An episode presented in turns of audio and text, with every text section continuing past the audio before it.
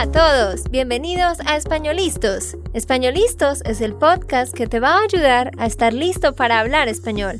Españolistos te prepara para hablar español en cualquier lugar, a cualquier hora y en cualquier situación. ¿Recuerdas todos esos momentos en los que no supiste qué decir? ¿Esos momentos en los que no pudiste mantener una conversación? Pues tranquilo, Españolistos es la herramienta que estabas buscando para mejorar tu español. Dile adiós a todos esos momentos incómodos. Entonces, empecemos. ¿Estamos listos? Yo soy Andrea, de Santander, Colombia. Y yo soy Nate, de Texas, Estados Unidos. Hola de nuevo para todos. Bienvenidos a otro episodio más. Bueno, hoy les vamos a contar sobre algo interesante pero bueno, la verdad es que este podcast ya lo grabamos la semana pasada porque ahora mismo, en esta semana, nos encontramos en Medellín. Como ustedes ya habían escuchado, estamos aquí en Medellín esta semana con 14 de nuestros estudiantes. Así que la estamos pasando súper bien y ya después les contaremos cómo nos fue en este viaje. Pero hoy les traemos la biografía de alguien muy importante en Colombia. ¿De quién vamos a hablar hoy, Nate? Vamos a hablar de Gabriel García Márquez. Creo que Muchas personas ya han recomendado este tema porque él es un autor, autor muy famoso. Ajá, él es un escritor colombiano. Y de hecho, pues yo creo que ustedes conocen esta obra, Cien años de soledad, que de hecho algunos estudiantes me han dicho que han intentado leer este libro, pero que es muy complicado. La verdad es que sí, la forma en que él escribe es un poco más complicada para los que aprenden español, pero es un autor muy interesante. Así que sería bueno que trates de buscar obras de Gabriel García Márquez. Pero antes de comenzar hablando de él, les quiero recordar que ustedes pueden descargar la transcripción para este episodio. Solo debes ir a www.espanolistos.com. Allí vas a ver este podcast y puedes descargar la transcripción y va a llegar a tu correo. Y si te gusta este podcast, por favor, manda un episodio a un amigo que está aprendiendo español. Ajá, comparte este podcast con tus amigos si tienes amigos que también aprenden español. Y también en www.espanolistos.com puedes dar clic en la esquina, en la parte derecha. Ahí dice donaciones y transcripts.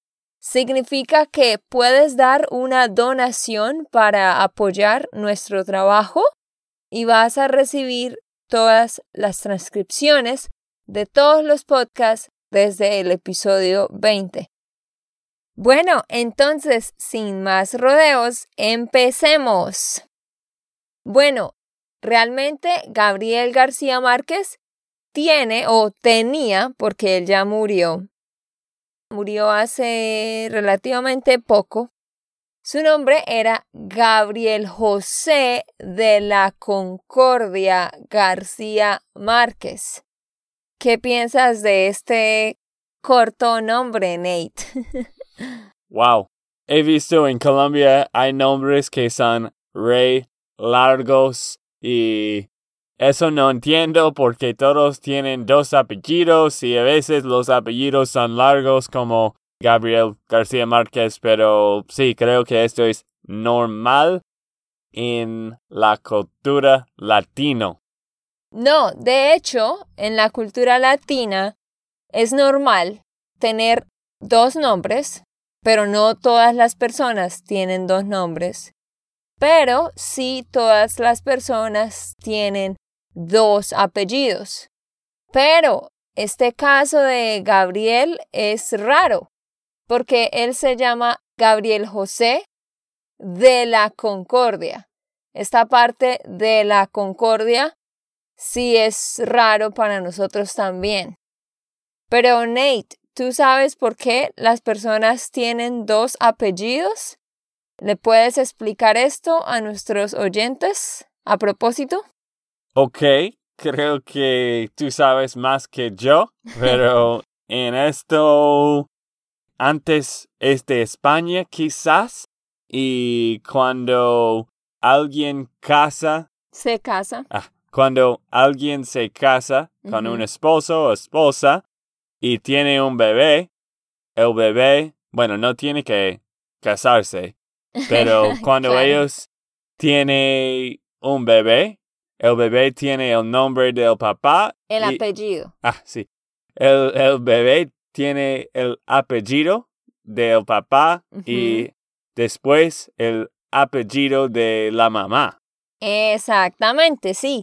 En Estados Unidos es solo el apellido del papá, ¿verdad? Eh, solo hay un apellido, el del papá. Pero no, en Colombia se pone el apellido del papá, como dijo Nate, y luego el de la mamá.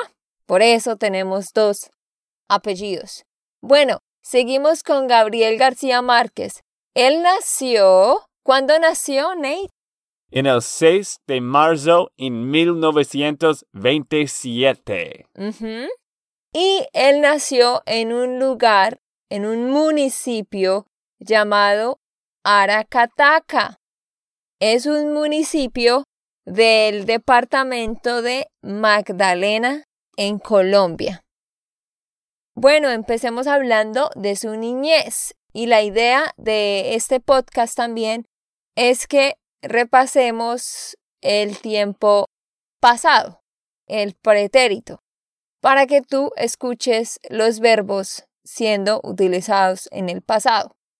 Entonces, en su niñez los primeros años de su niñez, él vivió con sus abuelos en este lugar, Aracataca, porque sus padres tuvieron que ir a vivir a Barranquilla.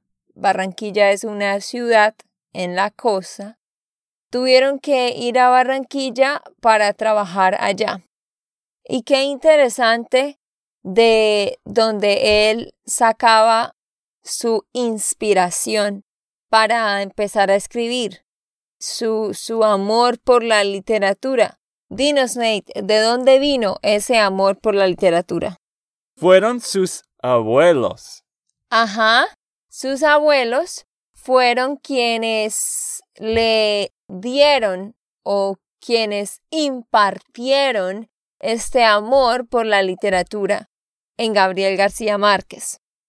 Y saben un dato interesante que en esta obra maestra de la cual yo les dije hace un rato, 100 años de soledad, ahí en esa obra hay un personaje que se llama Úrsula. Y de hecho, este personaje fue inspirado en su abuela. Este personaje prácticamente representa a la abuela real de Gabriel García Márquez. Bueno, sigamos hablando de él ya cuando fue creciendo y fue un adolescente. En 1936, Gabriel se fue a vivir con sus padres porque su abuela murió, tristemente, y pues ya no lo podía cuidar. Entonces él se fue a estudiar a un internado en Barranquilla. ¿Tú sabes qué es un internado, Nate? No sé exactamente, pero creo que quizás en inglés es un internship.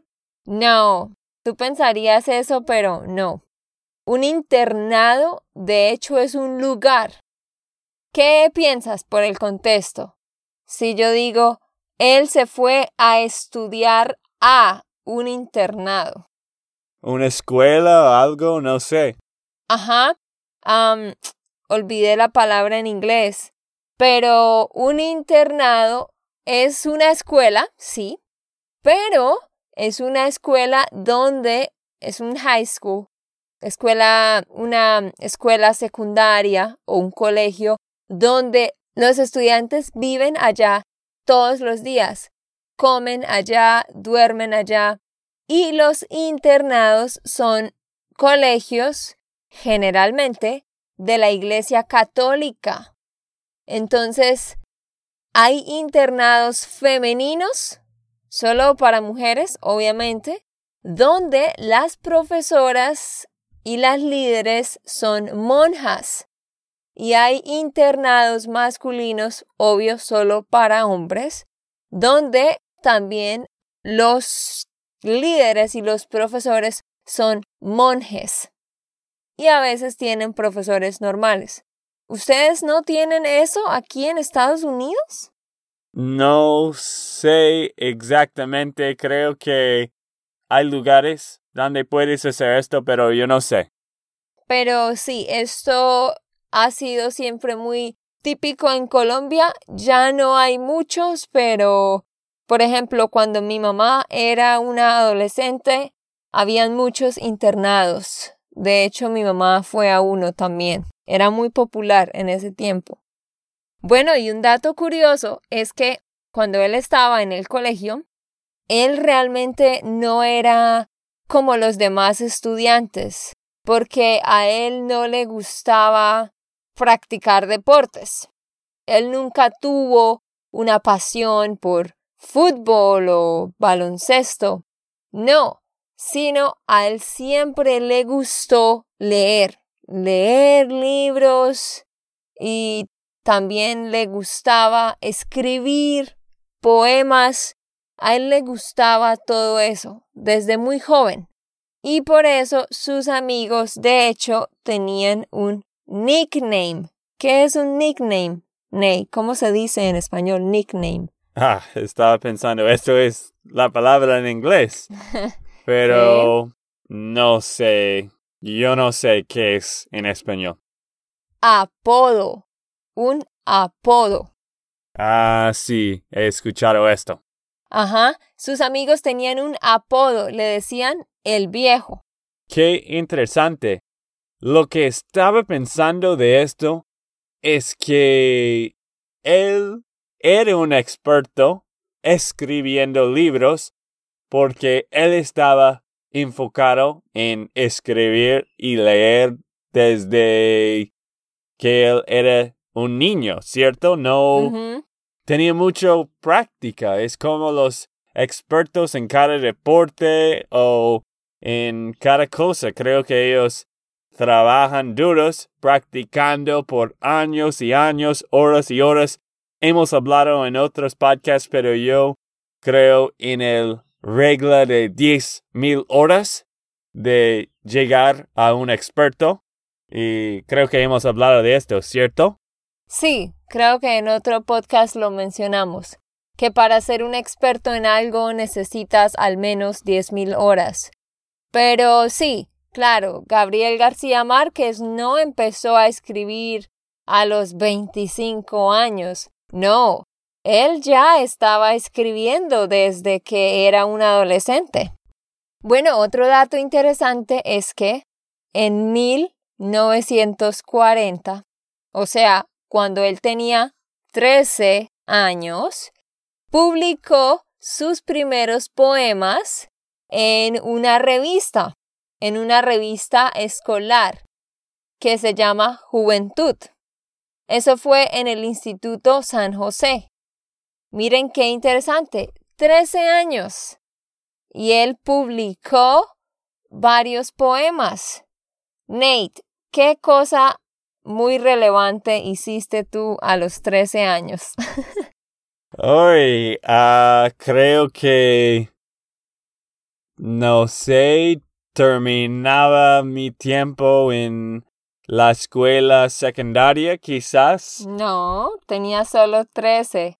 Estabas como en, quizás en octavo grado o séptimo grado.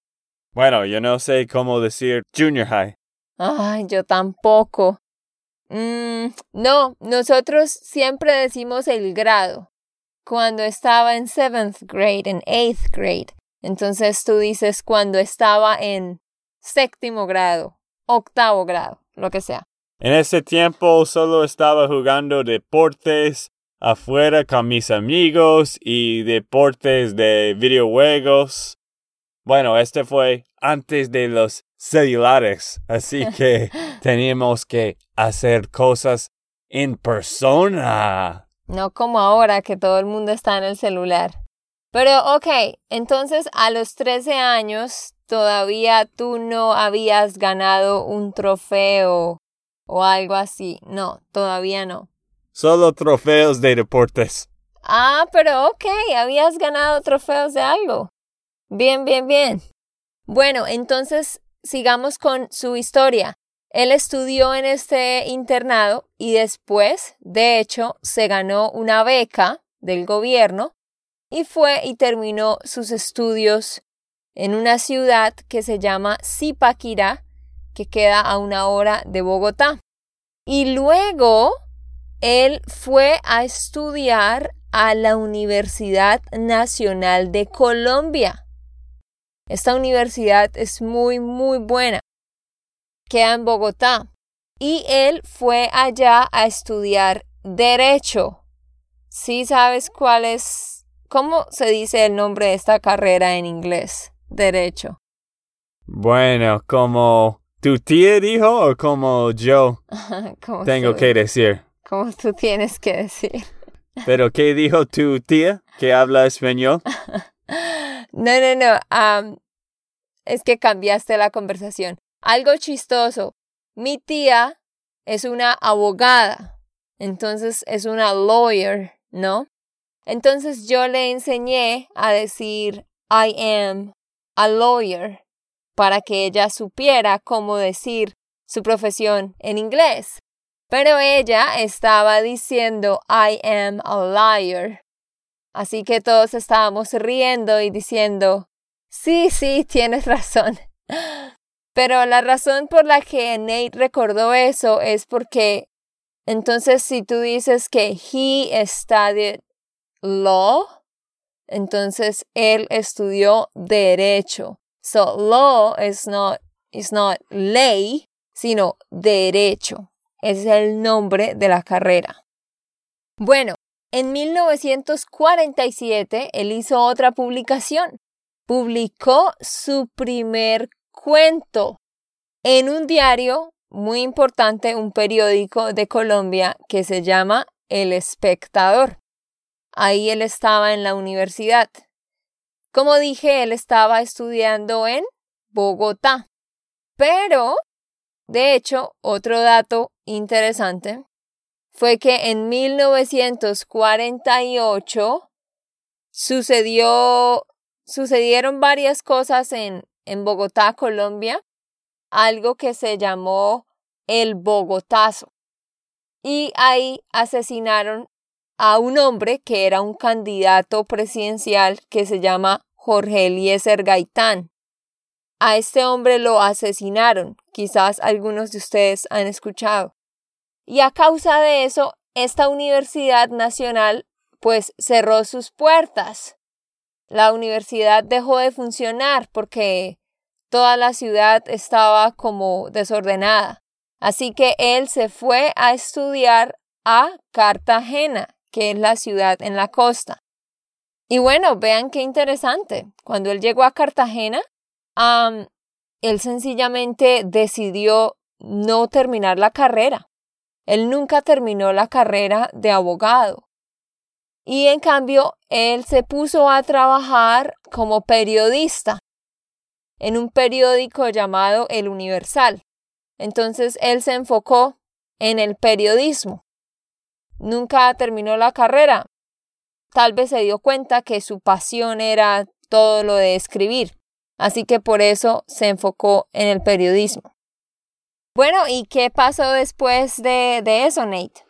En 1958 se casó en Barranquilla con Mercedes Barcha, a quien conocía desde los 13 años. Me gusta mucho el nombre Mercedes. sí, él se casó con, con su amor eterno desde que tenía 13, la conocía. Bueno, y él empezó a avanzar en esta área del periodismo y se hizo muy conocido. Y de hecho, en 1961, él se fue a vivir a Nueva York con su esposa y su hijo. Y allá él trabajaba también ah, como periodista en una compañía de prensa latina. Después de eso, vivió un tiempo ahí y se fue para México. Y bueno, obviamente él estaba escribiendo, ¿no? Durante todos estos años. Pero en México escribió Cien años de soledad. Allí fue donde él escribió esta obra maestra que fue publicada en junio de 1967. Y yo creo que este libro es el más popular de Márquez, ¿cierto? García Márquez, ¿cierto? Sí, sí, se le dice la obra maestra. Porque ¿cuántas copias vendió Nate? Dinos cuántas copias vendió de este libro solo en la primera semana. ¿Ocho mil ejemplares? Ocho mil ejemplares, ocho mil copias. Ejemplares es un sinónimo para copias cuando ah. hablamos de libros. Ah, ok, ok. ¿Y tú has leído ese libro también? Ajá, sí, es un libro muy interesante, pero sí, es un poquito complicado para los que aprenden español de entender cada palabra, ¿no? Y la forma como él escribe a veces. Pero es interesante, es como un reto. Bueno, y adivinen qué. Esta obra fue la que lo llevó a él al éxito. De ahí en adelante, él se volvió muy exitoso con todo lo que escribía. Saben que en los siguientes tres años de publicar este libro, él vendió medio millón de copias. Imagínense, medio millón de copias, 500 mil copias en el transcurso de tres años. Fue un éxito esta obra. Y de hecho, este libro fue traducido en muchos idiomas. ¿En cuántos idiomas fue traducido este libro, Nate? En 25 idiomas. Y ganó seis premios internacionales. Ajá, seis premios internacionales esta obra. Qué increíble, ¿no? A la edad de 40 años, Gabriel García Márquez ya era conocido en todo el mundo. Y bueno, obviamente su forma de escribir y sus puntos de vista lo llevó a conocer a líderes políticos, personas famosas, ¿no? Uno de ellos fue el expresidente cubano Fidel Castro. Él llegó a establecer una amistad, de hecho, con este hombre. Bueno, algo súper interesante que ustedes necesitan saber. Debido a su fama y a sus puntos de vista sobre el imperialismo de Estados Unidos, a él en Estados Unidos lo veían como un revolucionario, como, como que él estaba en contra de, del sistema de Estados Unidos. Entonces a él por muchos años le negaron la visa. Sí, después de que él se volvió famoso y tenía este libro y todo lo demás, no le querían dar la visa. Sin embargo, después de que el presidente Bill Clinton se hizo presidente, Bill Clinton quitó esta prohibición y ya él no tenía problemas para tener la visa. Y de hecho, Bill Clinton afirmó que Cien años de soledad era su novela favorita. ¿Tú habías escuchado de esto, Nate? No, qué interesante de esto hecho de Bill Clinton. Y otra cosa, creo que es porque él estaba pasando tiempo con Fidel Castro. Quizás porque en este tiempo, obvio, Estados Unidos y Cuba no eran tan amables. Claro. Claro. Pero qué, qué interesante, yo tampoco sabía de eso y cuando lo encontramos en la internet me pareció muy interesante. Bueno, ya vamos a terminar. Estos eran como datos interesantes de su vida. Obvio, hay mucho más por decir, pero estos son como los datos más interesantes. Él regresó a Colombia en 1981 y estuvo allá por un tiempo y luego regresó a México.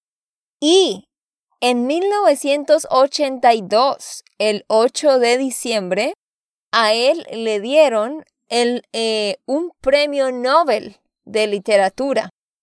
Un premio Nobel de literatura. Pero tristemente, en 1999, él fue diagnosticado con cáncer. Tristemente cáncer linfático. ¿Y cuándo murió él, Nate? Él murió en abril de 2014. Qué interesante la vida de este hombre, obvio, triste, cuando alguien se, ¿cómo se llama? Infectan de cáncer. Ah, sí, pero realmente nosotros no, no lo decimos de esa manera. Nosotros decimos, pero qué triste cuando alguien resulta con cáncer. Como it turns out to have cancer. Ah, ok. Sí. Muy triste. Pero al menos las obras y el trabajo de él vive por siempre porque creo que la gente va a leer los libros por muchísimos más años todavía yo tengo el reto de leer uno. Quizás voy a leer esto en español un día, no sé cuándo, pero tengo ganas de leerla. Sí, es un libro muy interesante y yo se lo recomiendo. Y bueno, eh, de verdad que Gabriel García Márquez dejó una huella en muchas personas, en muchos aspectos de la sociedad. De hecho, el presidente Juan Manuel Santos, presidente de Colombia, en el 2014, eh, dijo que Gabriel García Márquez fue el colombiano que en toda la historia de nuestro país más lejos y más alto había llevado el nombre de la patria. Entonces, pues Gabriel García Márquez es una joya, un orgullo colombiano. Eh, si ustedes no sabían de él, pero creo que casi todo el mundo lo conoce, búsquenlo en la internet.